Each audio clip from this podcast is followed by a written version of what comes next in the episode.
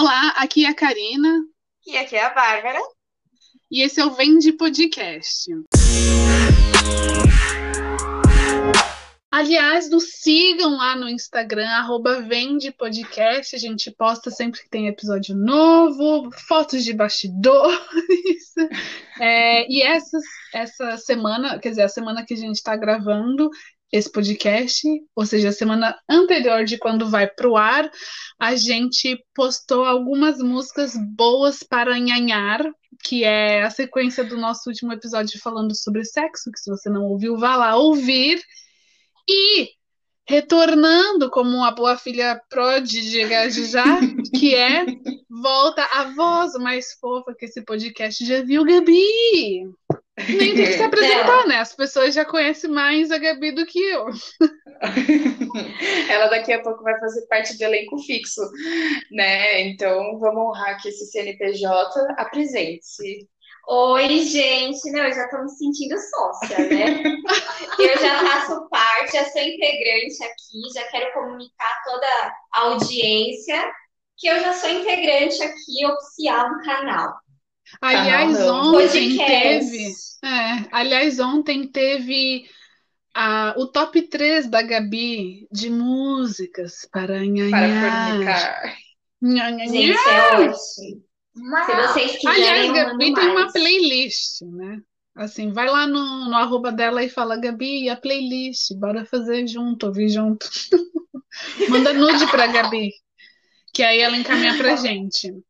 Bom, como vocês já ouviram, quer dizer, já ouviram não, já leram aí no título, hoje nós vamos falar da última série brasileira que eu assisti e fui atrás de todo mundo que eu conheço para ir assistir essa série também, que se chama Cidade Invisível. Se você não ouviu falar sobre essa série, você mora embaixo de uma pedra. É... Bárbara, quem que te, te caçou para ir assistir atrás dessa série, assistir essa série? Na verdade, não foi você, eu fui sozinha. Não foi eu? Não foi você. Eu, eu tava lá, falei, nossa, folclore, cidade invisível, como que é? Sei lá, Saci Pereira de... Porque eu li a sinopse, né? Eu uhum. falei, nossa, imagina ter a Yara aqui andando no meio da. Vou, vou, vou dar um, vou dar um, um, um pontinho um play. de confiança aqui. Um é. E eu não vou negar. e matei em dois dias a série, é. que ela é uma delicinha de assistir. E eu quero saber agora, segunda temporada, pelo amor de Deus. Sim. E, pessoal, por favor, assistam. Mas não foi você dessa vez. Aí eu obriguei Gabriela a assistir. Pra participar Gabi, você gostou? É, eu vi, eu vi em dois dias. Por quê? Porque eu queria aparecer aqui mesmo. Não foi por outro motivo. Fez a lição de casa. E eu queria ter embasamento. Mas eu super curti. Primeiro fiquei meio assim, folclore, falei, ah, um tema meio esquisito, mas é muito boa a série. Ela hum. aprende você, tanto que eu vi em dois dias, e ela é rapidinha, são só sete episódios, deve é. ter o quê? Cada episódio deve ter uns 40 minutos? Menos, hum. tem umas até que tem 30 e poucos é. minutos, é bem... E é bem gostosinha de ver, assim, Sim. eu achei a trama bem inteligente. Estou na curiosidade agora da segunda temporada, é. já tenho várias teorias de conspiração, vamos ver. E você, querido ouvinte, que já revirou os olhos quando a gente falou de produção brasileira, eu confesso que eu gosto de várias produções brasileiras, mas que quando eu vi que essa ia ser sobre o folclore, eu fiquei com um pouquinho de pé atrás, achando que ia ser um Mutantes Caminho do Coração novamente, sabe? Falei, meu Deus, não vai. Como disse a Bárbara, vai aparecer uma mulher que vira perereca, uns negócios erradíssimos, é. sabe? E eu falei, gente, esse efeito especial, o que que vai ser? Mas a série entregou. Para mim, entregou, entregou horrores. muito, muito, horrores. principalmente porque ah, o elenco é muito bom. Você uhum. começa pelo. Alessandra Negrini, ela entrou dentro de um. De entrou dentro. Balsamei, de, de um. Eu não sei o que, que ela fez. Primeiro, mulher... ela entrou num pote de formol. Total. Né? combinar que Sim. ela. Porque desde que eu conheço, ela tem a mesma cara. A mesma carinha de jovem, gente. Ela já é mãe, ela tá beirando 50 anos. Que mulher eu acho que já fez. Acho que já então, fez. gente, com carinha de 20 É, E eu, deixa- eu, eu tenho minha cara de 30. Nossa, eu tenho quase 30. Ai, Até eu já tenho cara de. Mas eu nem droga. eu Deixa eu dar o serviço e, e falar a sinopse da, da série para quem não assistiu aqui. Então, eu vou ler do site Feed e Digno. Não sei se é um site credível, mas bom, é o que eu achei aqui disponível. Em Cidade Invisível, um mundo subterrâneo habitado por, por criaturas míticas evoluídas de uma linhagem profunda do folclore brasileiro. Em um período conturbado, o detetive Eric, que é o gostoso do Marco Pigozzi, se Ai, encontra preso se, não, se encontra preso em uma investigação de assassinato que o coloca no meio de uma batalha entre esses dois mundos. Então, sem dar grandes spoilers, mas assim, a gente não vai falar da série em si, dar spoilers, mas a gente vai falar dos personagens que já são conhecidos por todo mundo, né? E aí tem esses personagens do folclore que a gente já conhece, tipo o Saci Pererê, a Cuca, o Curupira, que tem o, o, o dever de proteger a fauna e a flora brasileira e tudo mais, como a gente sabe. E aí eles estão nos dias atuais, assim, gente. Eu tô apaixonada nessa série, fiquei muito feliz que saiu a segunda temporada. Eu vi até no Instagram do Marcos ou será que foi no Instagram do- da Netflix? Não tenho certeza agora. É, gringos reagindo à série, porque pra gente o folclore é muito familiar, né? Mas você falar de um curupira, que é um cara que tem o pé ao contrário para despistar as pessoas nas matas, para uma pessoa que nunca ouviu falar isso, como é que bate, né? E aí eu vi um pessoal super é, gostando do enredo, achando muito louco, né? Porque é muito louco, mas super gostando do enredo. Qual, qual que foi o primeiro contato de vocês com folclore? na escola e na televisão assistindo o Sítio do Pica-Pau Amarelo. É, na escola sempre tinha aquelas datas comemorativas onde a gente tinha que, que Uhum. conhecer um pouquinho da história do Brasil, enfim. E minha mãe, minha avó, minha avó também, ela inseriu muito folclore na minha vida com histórias da época dela. E aí eu cresci assistindo o Sítio do Pica-Pau Amarelo, tem Monteiro Lobato, Monteiro Lobato também, né? Lendo os livros, mas foi bem na infância. E hoje em dia, por exemplo, meu primeiro contato de fato foi é, mais no Sítio do Pica-Pau Amarelo, histórias da minha avó. Eu não sei se as crianças hoje em dia têm esse, esse tem noção realmente desses personagens, Hum. sabe? Que pra gente já tá há muito tempo nas nossas vidas. E essa série, talvez com os adolescentes, até deu uma curiosidadezinha para essa galera querer ir dar um Sim. Google, pesquisar, porque é muito legal realmente. Cada personagem, cada história que eles fazem, tipo, é bem legal, mas É meu super legal. Sim. E você, Gabi? O meu também começou na época da escola. Acho que todo mundo, né? Esse primeiro contato de colorir os personagens, bem pra escola mesmo.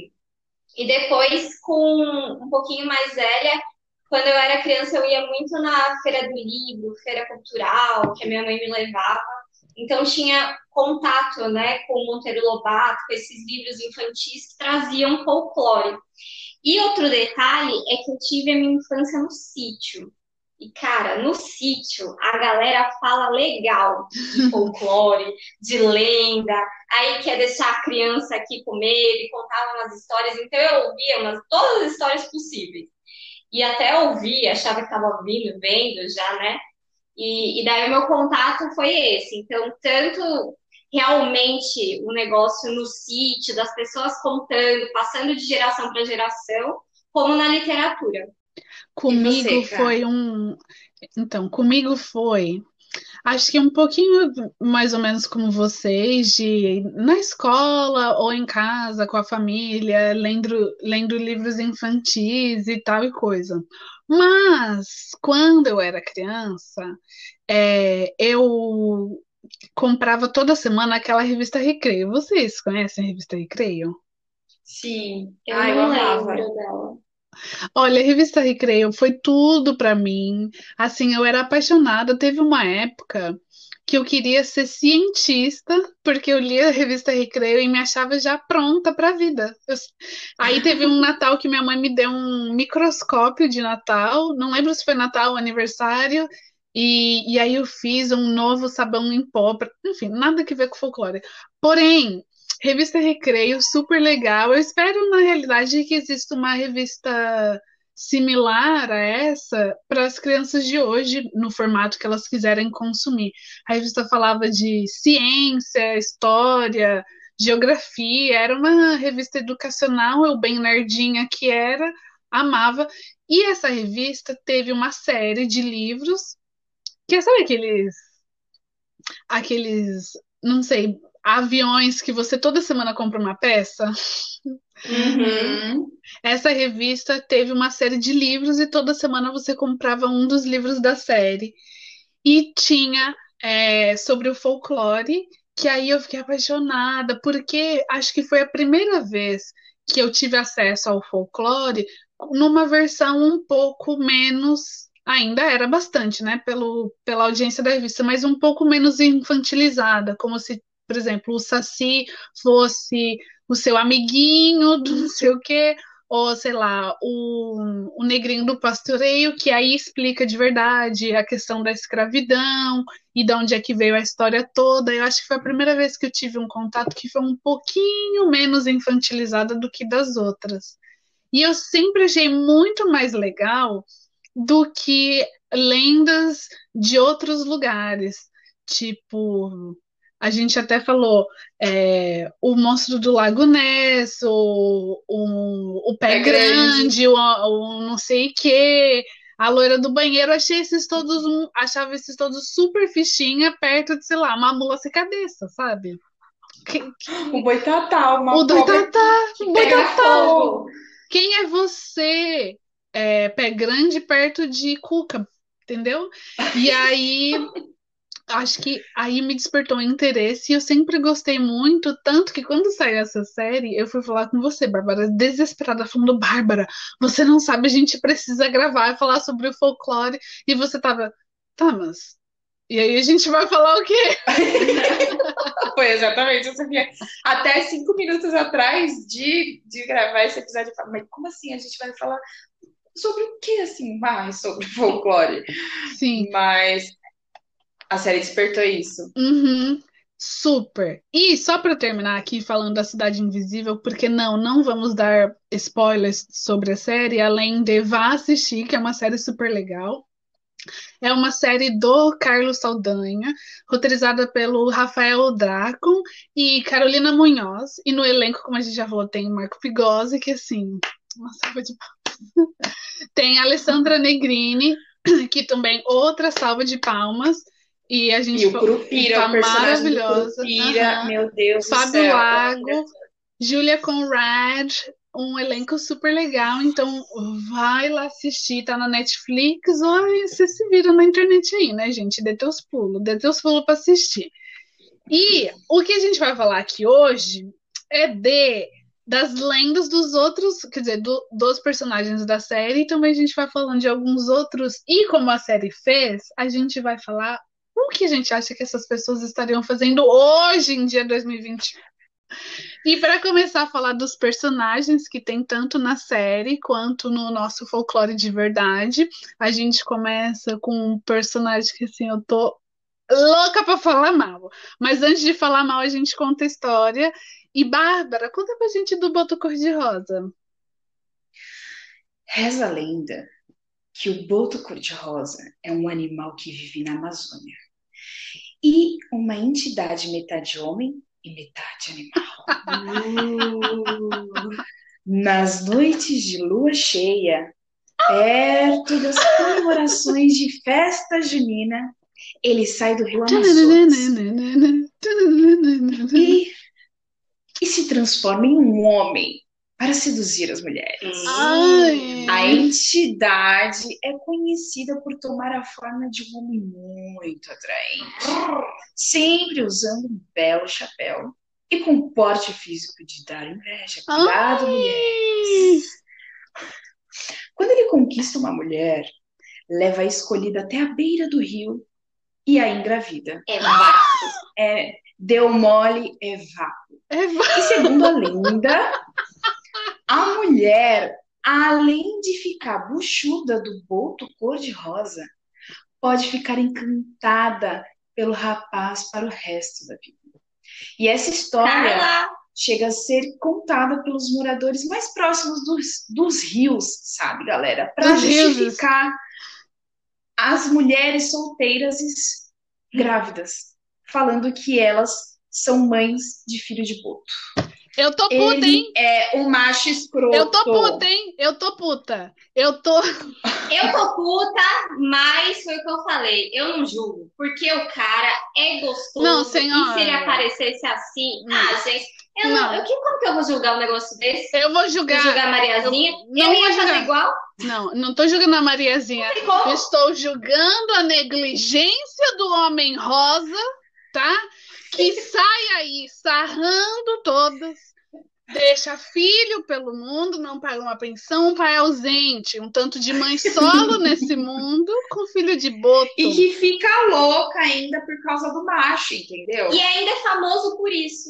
Ah, que- é. o A gente questionamento ainda que eu faço é: cara assim. seria Arthur do Big Brother um boto que eu cor-de-rosa? falei. Eu, sou, eu soltei um Seria? Aqui no meio. Não sei se vocês Porque pegaram. vamos parar pra pensar, a mulher se ajoelhou voltando de um quarto Ai, secreto para o macho. E ele, ele assim, ele, ah, ele é o boto. Ele é, ele é, ele é, ah, ele é, ele é o boto. Ele é o tá hétero, deixa o- BBB, os personagens no folclore. Ai, Então, a é culpa O é a BBB Carol. é o próprio folclore do 2021. Exato. Exato. A Carol exato. Conká é a Cuca do, É a do Cuca. 2021. Cuca com K. com Cuca com. K. Cuca com K.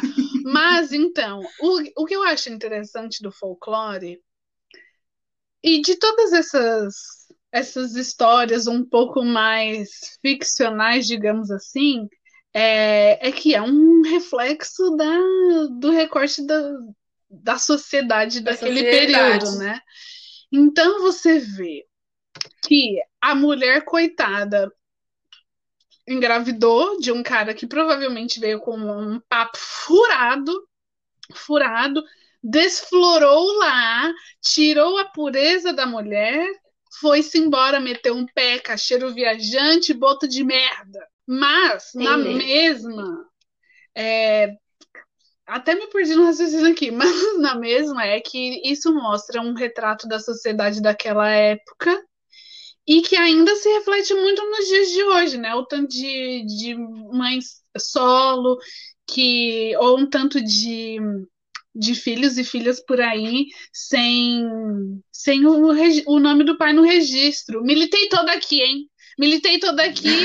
Eu vi que o negócio deu a Olha, Boto, vai, vai, vai te a merda, vai te a merda. Vai passar com essa sua botejagem em outro canto.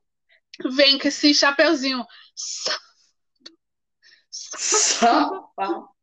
safado. E assim, o da série, eu vou, eu vou confessar que o, o, o ator que faz o Boto na série, ele é um bem do gostoso. E, e assim, Não dá pra não passar pano. o que que eu vou eu, dizer? eu não julgo. Mas o problema maior disso tudo é que, além da mulher ser mãe solo, ela ainda arrasta uma corrente por esse close erradíssimo que é esse boto. E assim, a, a mãe do. Ah, não vou dar spoiler. Quase dei um spoiler É o aqui. famoso, é o famoso, o boto cor-de-rosa, ele é adepto da frase, deu vale é suco, deu mole é vapo. E as mulheres são, são adeptas da frase, aquele famoso hum, amor de pica, é que fica. Hum, hum. Né? Agora- Porque uma noite na festa junina que rola esse tirubei, tirubai, como diz Juliette. Mas ele deve pegar no ouvidinho e falar um monte de coisa que. Aquele, minha filha, aquele forre- forrozinho quê, ó? chegado, aquele. oh, quê, aquele ralacoxa. Ô, aquele milho, fora. a Florida, né? Gente, aquele milhozinho, aí você vai chegando vinho quente, cara. você já tá Ele já fala acesa. Quer pamonha? Você fala que curau? Como? Agora, para vingar, nós, mulheres, no folclore, se tem o boto cor-de-rosa, tem a Yara. A Yara. E a Yara? E a A Yara. Yara. E a, a- Quem é a Yara? Gabi, você conta pra É- gente a lenda da Yara? Ah, Vamos lá. Falando agora da Yara, deusa das águas. Bom, a lenda da Yara também é do encantamento, mas agora é a vingança, é com os homens. E a Yara, né, como todos sabem, é uma sereia, ou seja, né, mulher, bichinho embaixo, embaixo, e ela é linda, e ela tem aquela voz encantadora, veludada, Maria Bethânia. E ela usa as qualidades dela para seduzir os boys na margem dos rios. E daí o que que ela faz? Ela chega no riozinho, dá uma cantadinha, depois, ó, tibum, mata mesmo. Sem dor nenhuma na consciência.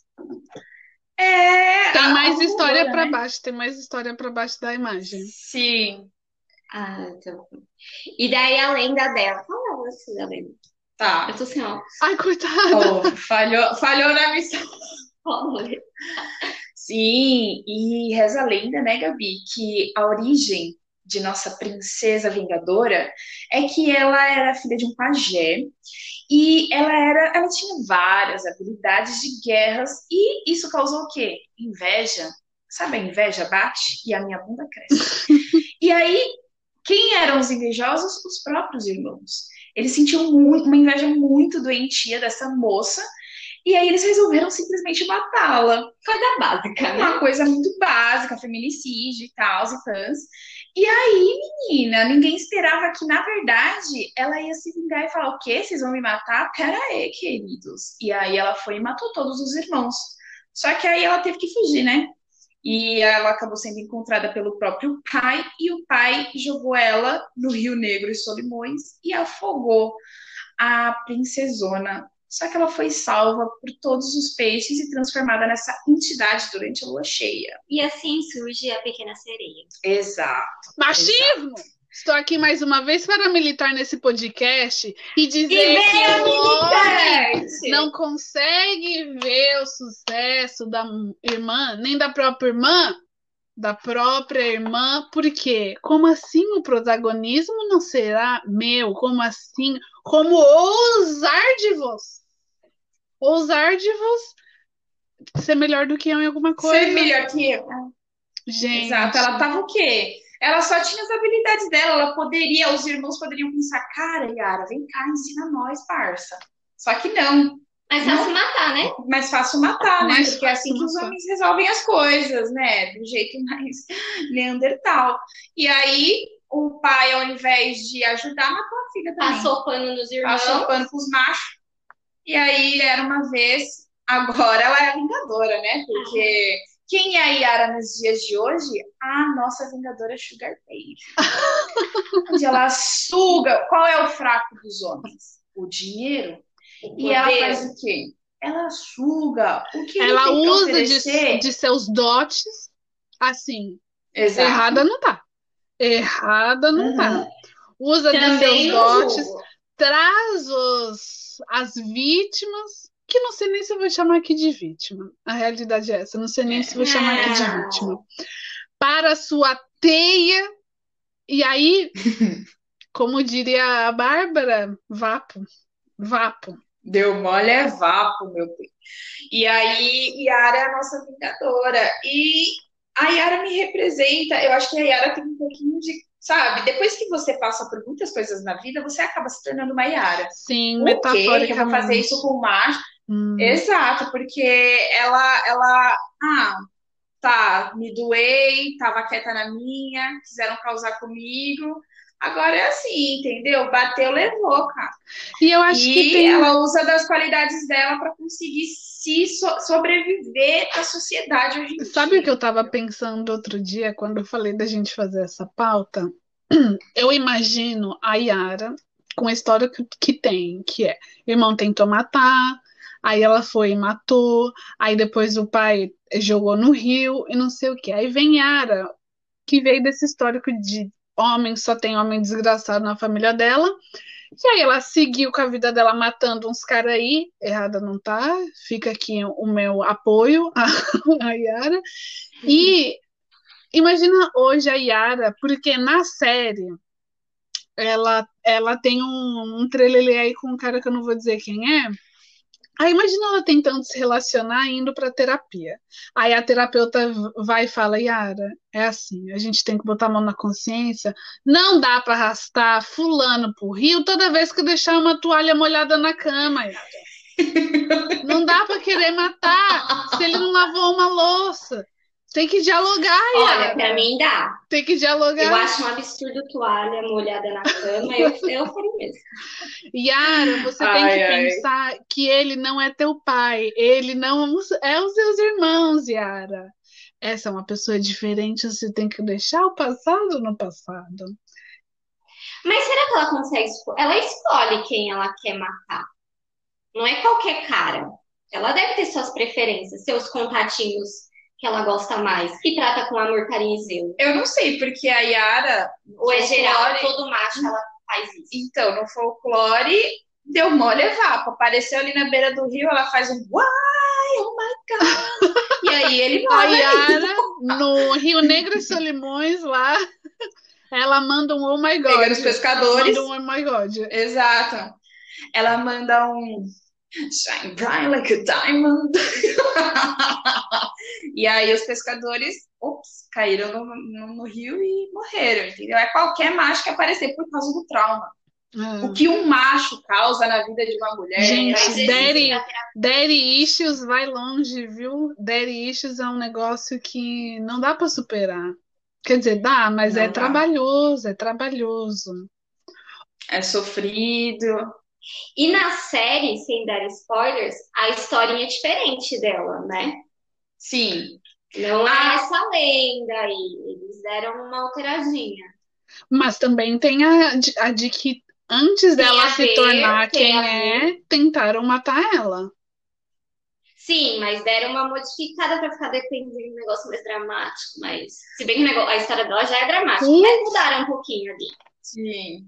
Era Sim. uma pinceladinha ali. Agora, o que podemos falar, Karina? Eu preciso que você fale de um personagem que eu gosto muito, Gosta? entendeu? E eu gosto, na série eu gosto muito. Não gostava muito no sítio do Pica-Pau Amarelo, mas é uma personagem que eu comecei a ter um apego assistindo a série, que é a Cuca. Hum, Gente, a, a história da Cuca é. Por favor, apresente, Karina, a história da Cuca. Apresente!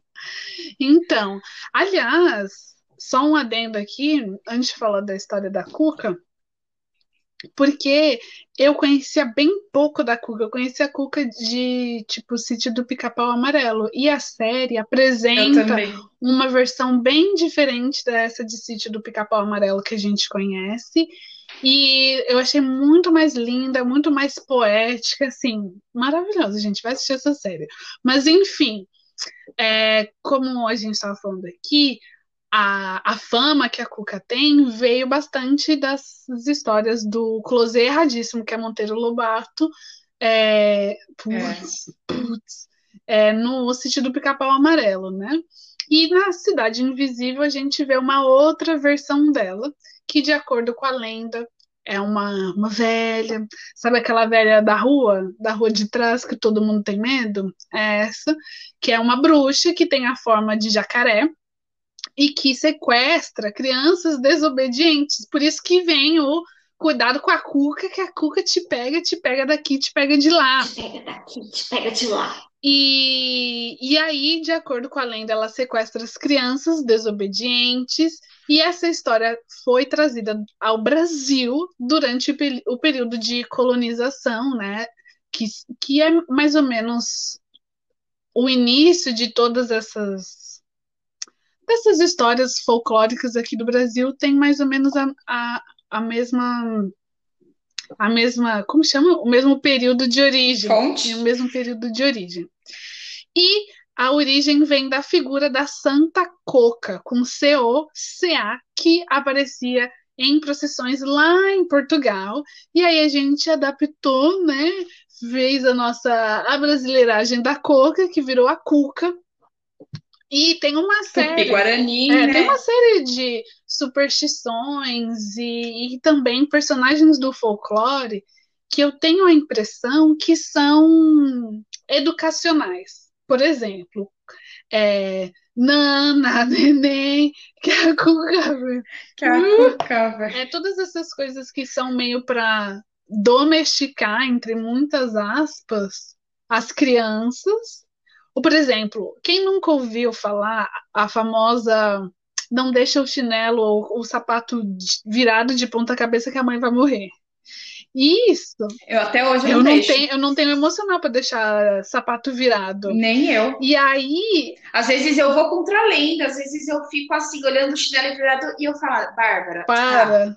sua mãe não vai morrer. Da meia hora eu tô virando o chinelo de Exato, novo, exato.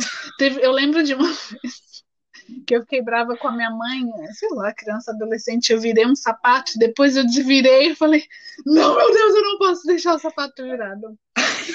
Mas tudo isso é para o quê? Para a pessoa ser mais organizada, para não deixar tudo de cabeça para baixo, enfim, para ser obediente. Eu acho que isso é tudo um mecanismo de doutrinação. E assim, eu não acho errado, né? Porque lidar com criança é, é você. A criança, desde pequena. Ó, criança é pequena. mas ela lida com a imaginação. Então, para entrar na mente de uma criança, você como um adulto, olha, não é legal você bater no seu amiguinho. Porque isso é errado. Cara, a criança vai rir, vai Mas bater eu- no amiguinho, que se ele tiver com raiva, é uma Mas eu não criança. sei se eu concordo de botar um medo assim, de olha, se você não me obedecer, a Cuca vai te levar, vai te sequestrar e você não vai mais ficar com a tua família, você nunca mais vai ver a mamãe. Eu vi um vídeo no TikTok que era um menino, um adolescente, e aí ele falou que começou a, a colocar medo no priminho dele, porque se ele não fizesse as coisas, eu acho que eu mandei esse vídeo pra você, mandou. cara. Ele ia chamar o Bolsonaro. e aí Mas esse, ele falou que o Bolsonaro era um cara esse é mau, medo de, e de verdade. Esse é um, o medo é real. Até, até o adulto Hum. tem. E aí ele virou pro menino e falou: Cara, olha, o Bolsonaro falou que ia vir aqui. Aí mas eu não chamei o nome do Bolsonaro. Aí, quer dizer, eu só chamei uma vez hoje. Ele, ó, é só um aviso. Aí ele, tá, não, eu não vou fazer mais isso do nada. Parece o primo. Olha o Bolsonaro! Ah, cloroquina! E a criança gritando pela casa. Só que esse é o medo do adulto, não só das crianças. Mas assim, doutrinar a criança desse jeito é um. É, ah, cara, é engraçado ver como as crianças lidam. Eu gosto, eu dou uma risadinha, desculpa Deus, eu dou uma risadinha, entendeu? Mas eu me colocando no lugar da criança era o jeito que eu tinha. Tipo, a minha avó, ela tinha uma história que. Sabe o Baby da família Sei. Dinossauro? Sim. Não é a mamãe. Eu tinha um baby é, pendurado atrás da porta. E a minha avó falou que o baby tinha o nome da Xuxa escrito e que a Xuxa tinha um pacto com o Mas capeta. isso é amaldiçoado com desobede- certeza. Com certeza. Até hoje eu lembro da cena, eu no quarto, olhando pro baby, com medo dele olhar pra minha cara. É um terror que acontece na mente de uma criança que até hoje eu lembro e eu sinto medo que eu sentia naquela época. Eu, como adulta, acharia engraçado. Minha avó devia estar rindo de mim, entendeu? Mas como criança, eu até hoje poderia levar isso pra terapia. Eu era uma criança demoníaca, né? Então eu escutava essas histórias, tipo, não faça isso, não faça aquilo, senão fulano vai te pegar, o homem do saco, a cuca, o saci. Aí eu falava, quero fazer. E daí eu fazia justamente aquela armadilha do, do saci. Eu fiz quando Você era fez? criança. Então eu, eu fiz, eu lembro, tinha uma, um negócio da peneira e tal. Que até Tem no tem filme, na série. Na na série, série, quer tem. E, e eu fiz, então eu gostava dessa coisa. Quando a- a- lá no interior, eu lembro que tinha uma estrada com um mataburro. Não sei se vocês sabem o que é mataburro, né? Mas são aqueles, aquelas tábuas que eles colocam geralmente embaixo de um Hum. riozinho para o cavalo não passar, enfim, ou boi. E daí eles pegavam e falavam assim, não pode passar aqui, eu não lembro, tinha, não pode passar e gritar três vezes, senão vai aparecer a mula sem cabeça e tudo mais. Falar isso pra mim, o que, que eu fazia? chegava lá, passava, gritava, fazia todo o ritual esperando assim. Então eu era meia da manhã, então não funcionava comigo. É. Eu gostava de ver o circo pegar fogo. Mas você é meio exótica também, né, Gabi? Ela é uma fora exótica, da imagina sendo criança. Ficava no cagaço, porque eu ficava na expectativa, né? E daí, no meio da noite, eu escutava uns galopes, né? No sítio, né? Tudo bem. E uns assobios, e eu ficava pensando, meu Deus, é a música em cabeça, é o saci, mas ao mesmo tempo eu adorava. Uma coisa que é, eu gostava muito de assistir é Castelo Ratimbum, e lá também tinha algumas referências do tinha folclore. Caipora. Uhum. Tinha caipora. Eu e... confundia muito caipora e... com curupira quando eu era criança. Confundia muito. Eu também. Eu também. Mas é bem legal, assim, a forma como essas histórias é, mexe com a cabeça das crianças e ao mesmo tempo doutrinam Super. elas, sabe? É... Mas é a intenção, e né? que um adulto criou uma história é a intenção. dessa? É tipo, como é que você vai explicar o que aconteceu com a mulher que engravidou e cadê o pai da criança? Mas só você falar que foi boto cor-de-rosa. Como é que você vai falar para uma... É isso que você falou. Como é que você vai dizer para uma criança, olha, me obedeça porque eu sei mais da tua vida do que você. Fala, não, mas é porque tem essa figura, que essa figura vai vir aqui, vai te sequestrar e nunca mais acabou família. Isso, você, é isso que você quer? Não é, não é. Então. Quando o chinelo não funciona, a gente apela Exatamente. Agora, tem uma outra, um outro, uma outra personagem que apareceu nessa série que esse eu não conhecia. Eu não conhecia, que é o Tutu. Vocês conheciam o Tutu? Não, não, não conhecia. E eu fiquei assistindo a série eu ficava, meu, que personagem é esse? É. Tipo, eu não entendi nada, não peguei, não peguei nenhuma. A Gabi que pegou uma referência, mas. As, que não deve ter nada a que ver. Que não deve ter nada a ver, mas é nossa imaginação, hum. né? Mas Sim. eu nunca ouvi falar. Porque quando eles falaram vida. Tutu na série, eu, eu não sei porque eu achei que fosse ser só o apelido do, do, do cara na, na série. Mas aí Tutu é de fato o nome dele na lenda. E o, a lenda do Tutu, que é o Tutu Marambá, ele é irmão de nada mais, nada menos que Bicho Papão e Boi da Cara Preta, que aliás é outra música maravilhosa. Boi, boi, ah, boi, boi, boi da cara boi preta. da cara preta. Pega essa menina que tem medo de cara. Ah, são as umas musiquinhas tão fofas, é, né? Que os nossos pais é cantavam. É... Ah, com o intuito assim da gente ter tão belos sonhos. É uma loucura, porque você ah. vê a melodia dessa música, vai. E aí você presta atenção no que estão falando, e você fala, mas primeiro, que? Quem que é boi da cara preta? E quem tá fazendo careta pra criança? Que absurdo é esse? Chama o juizado. A música da Cuca, a música da Cuca é bizarra. Nana, neném, que a cu... Eu fico imaginando a Nazaré. E foi a criança. A Nazaré Tedesco cantando isso pra filha. A criança foi abandonada pelos pais Ai. porque o, o, o papai tá na roça e a mamãe no cafezar. A mamãe foi trabalhar. Sei lá, sabe? Então, assim, uma criança abandonadíssima. O Tutu Marambá é irmão do bicho papão e do boi da cara preta, que a gente estava falando aqui. Ah. Só foi engraçado que é tudo família, tudo... né? Ah, ele é primo do Curupira. Que... Mas sabe uma coisa? A Cuca também é chamada de bicho papão. Vocês hum, sabiam? Não, você não sabia. Ela, eles têm a mesma. É, tudo família. É a mesma entidade. É, tá todo mundo em família. E aí o Tutu Marambá não tem uma forma específica, ele é só essa criatura mais é, escura, uma sombra, Sombria. um negócio assim. E que na série tem um momento que ele é representado pelo porco do mato, que também é como ele pode ser conhecido no folclore, e reza a lenda, que é esta a lenda foi trazida da África e da Europa, e é E a história do Tutu costuma ser contada para, novamente, para crianças, para fazer a criança dormir. Assim, eu não sei, é o que a Gabi falou, não sei que sono estão querendo que as crianças tenham. Se, se esse é o tipo de conteúdo que elas estão indo dormir. Quem que é o Tutu hoje? Tutu Marambá. O O Pumba. Pumba. Eu fiquei aqui me questionando, eu tava conversando com a Gabi, Gabi, e desses personagens, quem seria quem? Eu não sei quem seria o Tutu. O, Não me vem ninguém o mente. Tutu, é um, ele me lembra do medo equivalente que eu tinha da, da inspetora da escola.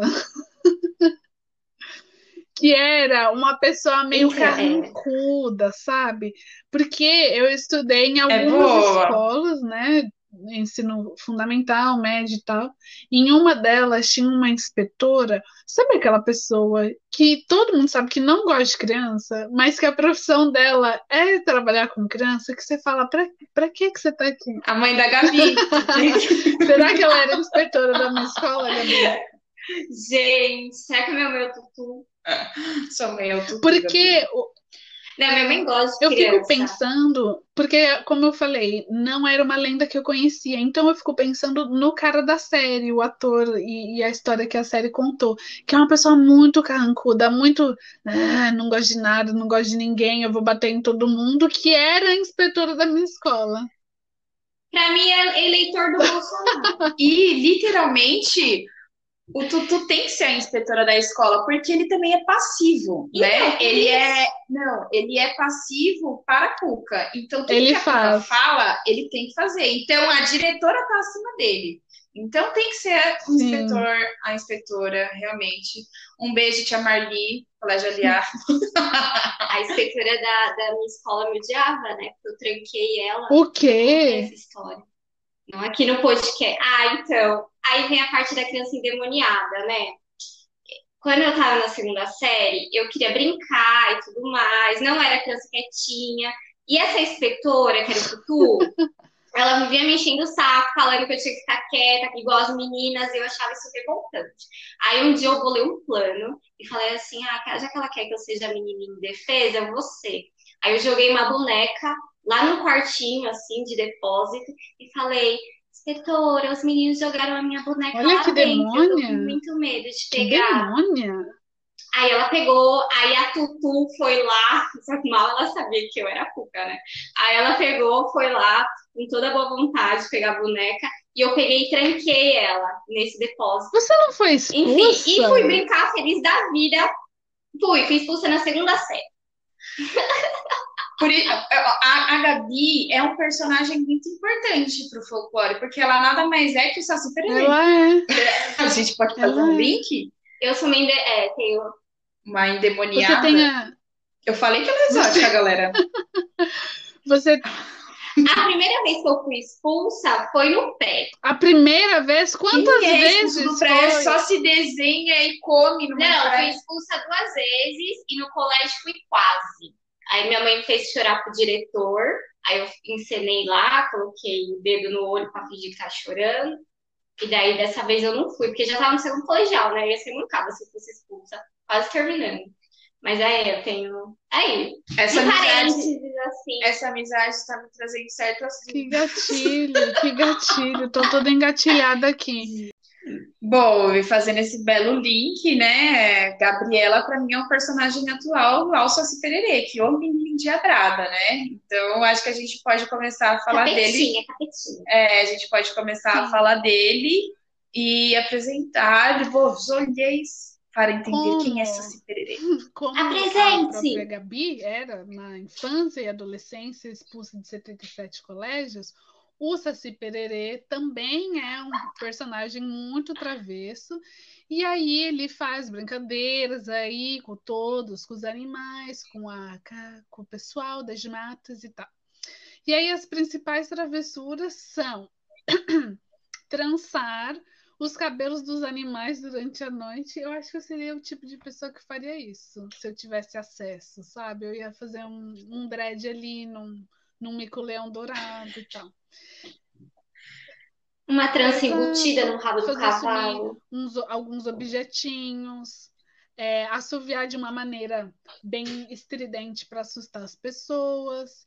E aí reza a lenda, que aí eu já me identifico bastante, que ele atrapalhava as cozinheiras, trocava os, os, os ingredientes, aí botava o sal no açúcar, o açúcar no sal, ou queimar a comida. Que assim, eu me identifico no sentido de que às vezes eu cozinho e eu penso, alguém trocou meu sal. Porque essa comida não tá boa. Não sei o que aconteceu, alguém trocou meu sal. E, além de ser a Gabi, quando criança, o Saci Pererê, ele tem um. O, o job dele das matas é ser o guardião das ervas e das plantas medicinais. Então, ele é, é, é o cara da. Já me oh. identifico. Já me identifico mais demais. Aqui, ó. Eu já me identifico. Legalize. E aí, ele, por ser a, essa entidade, ele também entende das técnicas, sabe como é que enrola, como é que puxa, como é que prende. O cachimbo. O preparo, Tem o cachimbo dele, prepara, né? Tá sempre com o cachimbinho aí na mão e sabe usar os medicamentos feitos a partir das plantas. Tá entendendo? Você tá me entendendo?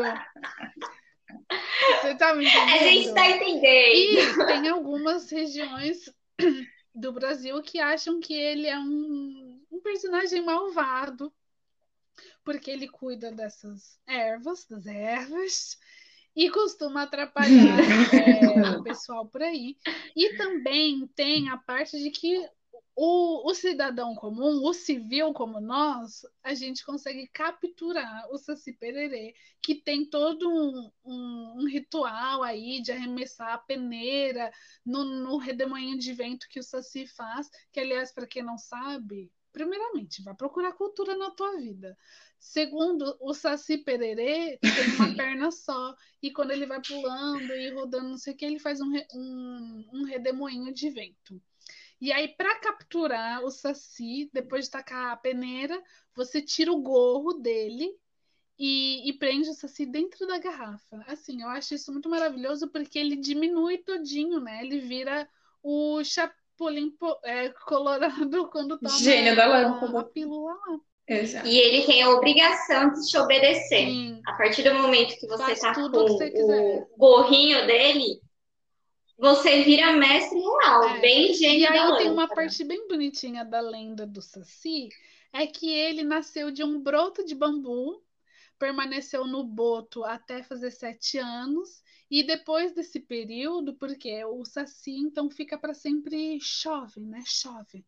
Ele vive mais 70 anos praticando todas as travessurinhas dele, e aí depois é, morre, né?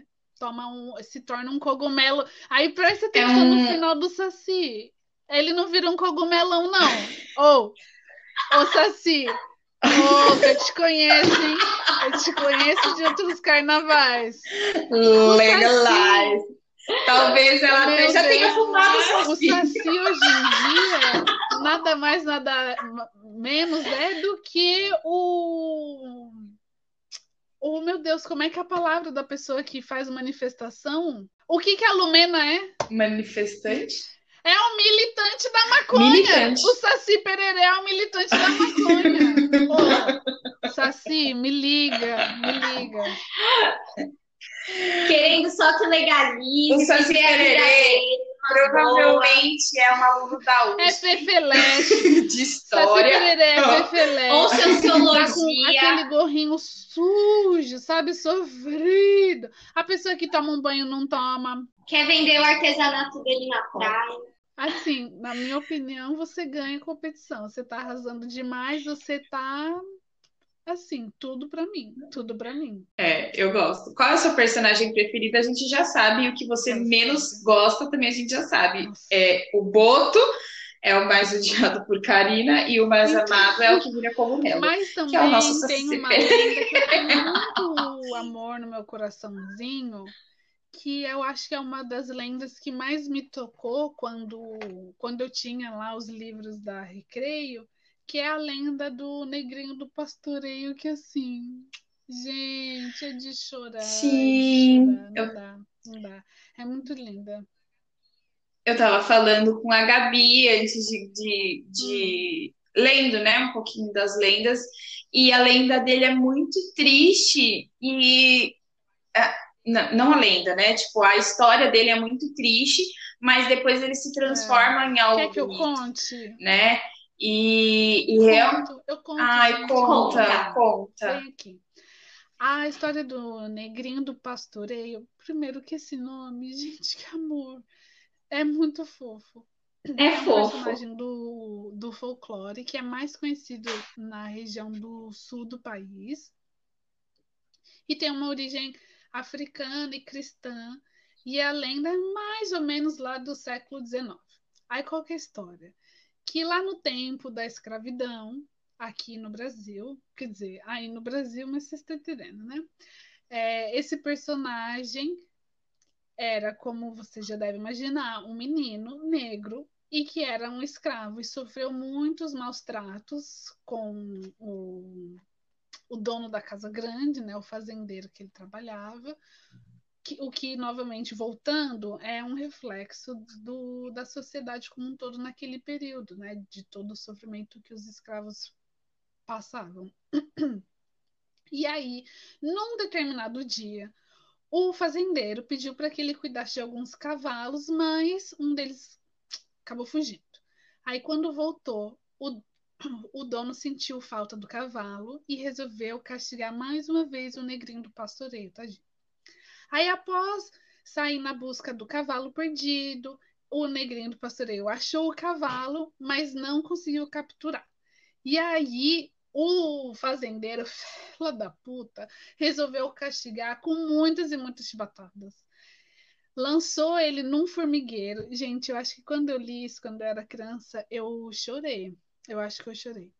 Eu E também. aí, perto de Sim. morrer, o fazendeiro deixou o, o negrinho, resolveu deixar o negrinho do pastoreio ali no, no formigueiro, achando que ele já estava morto. Olha o nível da crueldade.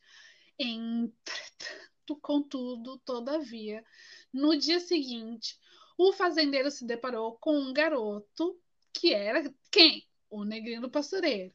E ficou perplexo porque a criança não tinha nenhum ferimento, estava lá são e salvo. Além disso, ele estava montado no cavalo perdido. E do seu lado, quem? A Virgem Maria, padroeira do, do negrinho do pastoreio. Muito arrependido, né? O fazendeiro resolveu pedir perdão, mas aí o negrinho do pastoreiro saiu galopando, livre e feliz no cavalo. Tem uma outra versão da lenda que diz que o fazendeiro foi avisado por um filho, um filho péssimo, que o negrinho foi responsável por cuidar de 30 cavalos e deixou um deles fugir, porque estava muito cansado e decidiu dormir. Ou seja, o homem branco nunca se aguentou. E ao acordar, o pequeno escravo sentiu falta do cavalo, porém o fazendeiro já sabia do ocorrido e resolveu castigar o pobrezito. Então, gente, assim. É uma história puxada. Eu acho que o primeiro contato que eu tive com essa história, o meu primo Felipe, quando ele era adolescente, ele tinha uns 15 Uhum. anos, eu tinha uns 12, e ele colecionava cartão telefônico. Para quem não sabe o que é um cartão telefônico, ó, jovens, era um cartão, e antigamente é, tinham vários temas, várias, né? é, eu sei que ele tinha uma parte só de Uhum. folclore, histórias de lendas do Sim, folclore atrás do cartão. E tinha outras, é, e aí eu olhando aquele catálogo gigantesco dele de cartão, eu caí no- na parte do folclore e eu vi o desenho do Negrinho do Pastoreiro e eu achei fofo ele no cavalo, porque tinha um desenho, uma animaçãozinha. E aí eu fui ler a letra, a letra não, a história dele atrás do É, cartão é e eu chorei. triste. Eu chorei. Eu falei, gente, que maldade, gente, que maldade. É muito E o ser cruel. humano é bem é né? isso, Ele porque faz isso até hoje. que talvez não tenha existido necessariamente essa história, existiram muitas histórias dessa. E que talvez a lenda, é, e que Que talvez talvez a seja uma esperança. para isso, para as pessoas na época se agarrarem em alguma fé. em alguma fé, porque você tem que. É, se você não esperar que Virgem Maria venha, que você saia galopante num cavalo, feliz, o que que tá fazendo você da tua vida, sabe? Porque é, é, é, um, é isso, é um nível de crueldade que não tem justificativa alguma. É, é realmente não considerar como um ser humano. É uma marginalização absurda. E aí, ao mesmo tempo que eu acho essa história muito bonita e muito triste, eu acho importante que essa história entregue essa informação do que representou a escravidão de alguma maneira, porque é um assunto bastante delicado para explicar para uma criança. Mas pelo menos nessa história não fica muito em aberto, sabe? Tem sim, Exato. olha, isso aconteceu, isso é muito feio de acontecer. Olha como essa criança ficou triste. E aí depois ele conseguiu ficar feliz, mas olha, isso é péssimo de se acontecer. E todas essas outras histórias que a gente falou têm esses pedacinhos de história que contam a história do nosso país, né? Uma loucura, gente. Uma loucura. Tem uma última Sim. história para a gente encerrar, que eu falei para Bárbara. Se esse existisse hoje, Bolsonaro já era o puro o puro creme do, do farelo, da queimadura só o, o pó, só o pó. Quem quer contar? É... Se não o mais importante, né? Se não o mais importante do folclore. Do Curupirinha. Show. É, o Curupira, ele é um dos personagens mais famosos que tem no folclore brasileiro, né? E ela é uma, o Curupira é uma criatura mística que tem a função, o rolê dele, o job dele é proteger a floresta. E as características físicas dele é que ele tem cabelos vermelhos e pés para trás. Tentando imaginar. E eu ficava, quando eu era criança, pensando como que alguém anda. E, e mesmo assistindo a série, eu ainda não entendi como ele anda para trás. E a aparência dele pode mudar conforme a região. É, na série, por exemplo, ele tem cabelo de fogo, em, é, a, em algumas histórias ele é careca, é, ou ele tem cabelo vermelho, e os dentes dele são verdes. É, ele é conhecido como defensor da floresta, né? E ele sempre está disposto a se vingar fogo dos humanos, neles. porque o humano é o Fogo neles. Olha, sinceramente, fogo fogo nele. Ah, Foi uma espécie que não deu certo. Não deu certo, não rolou, entendeu? Falhou. E aí ele está disposto a se vingar dos humanos que querem destruir a natureza. Ou seja, Bolsonaro, você tá mortinho. Tarará. E aí, essa história, segundo os indígenas, né? Essa entidade matava as pessoas que entravam na mata para caçar animais ou derrubar as árvores. E ele ainda escolhia deixar essas pessoas tão perturbadas a ponto de nem descobrirem o caminho de volta. Tipo, entrei na floresta para roubar umas árvores, fica perdidinho e nunca mais sai. Entendeu? Eu lembro, um adendo aqui nessa história, eu lembro que eu tava assistindo Ratinho, Ratinho sim. Ratinho, ratinho. Nho, nho. E aí ele falou, Ratinho, nho, nho. que deveria fazer parte do folclore brasileiro, porque que personagem! o Ratinho é um personagem. E ele falou assim: olha, eu acho que a gente já não tem espaço dentro dos presidiários, dentro da, dos presídios. Então a minha ideia é pegar os bandidos e botar no meio da floresta amazônica. Se você conseguir sair, cara, você tá livre. Porque quem é que vai? É, Exato. pelados agora? Então, ali, ó, por ratinho, já fazer. Quem consegue sair do meio da Amazônia sabendo que lá tem anaconda? sabendo que lá tem, lá, tem gente, curupira. Mas é, esse é ele, esse é o defensor da floresta uhum. e é uhum. conhecido como um dos mais importantes, né? É, é, real. Quando eu era ah. criança, eu, fica, eu só faltava desenhar como é que a pessoa conseguiria andar. Porque, para quem não entendeu, para quem não sabe da história do Curupira, primeiro, novamente, vai buscar uma cultura na tua vida. Que você tá errado. Se você tá hoje e não sabe o que é Curupira, tá errado. Mas o pé é para trás no sentido de que a ideia do Curupira é se eu andar para frente com o meu pé virado para trás, as pegadas na mata vão parecer que eu estou indo quando eu estiver vindo. Então é para despistar quem estava é, direção oposta correndo atrás dele e tal.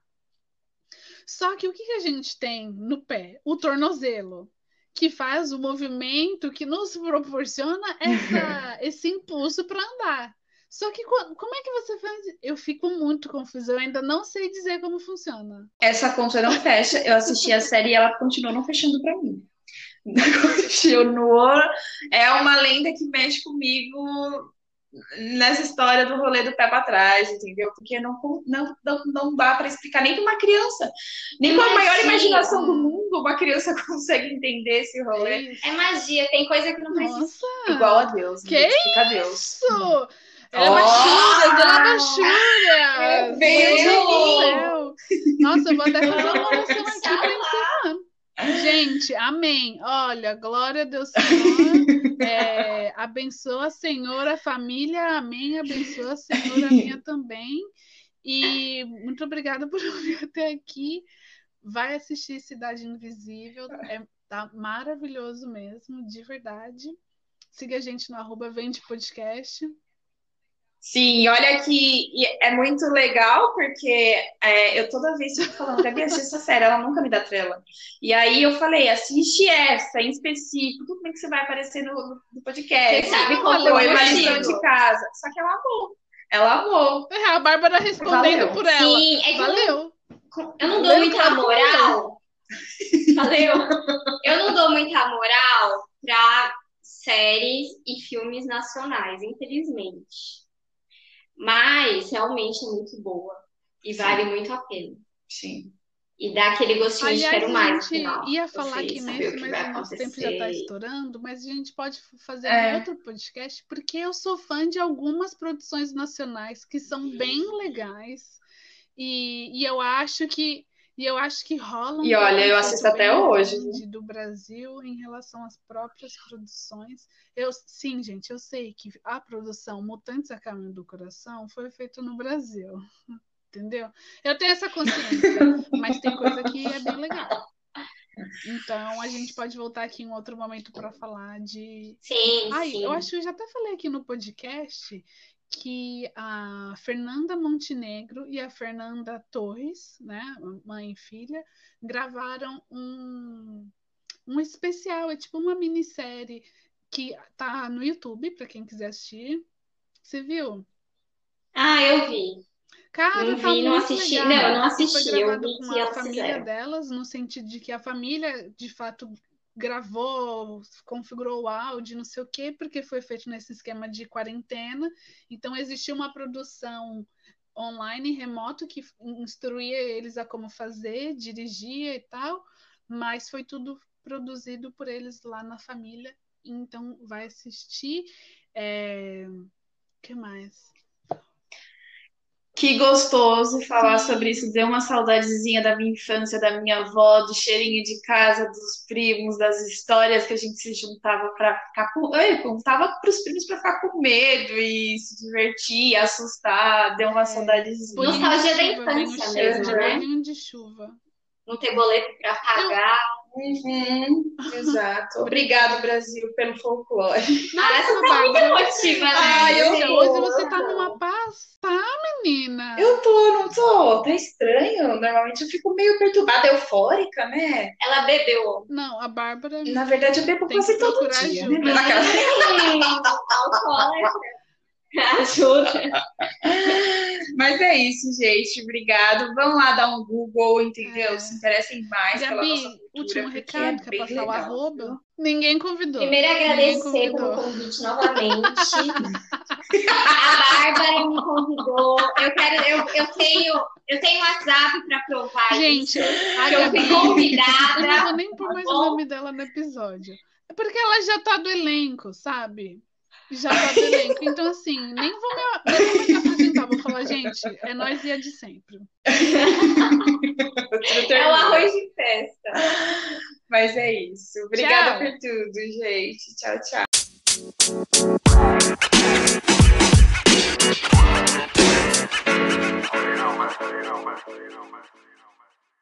Yay!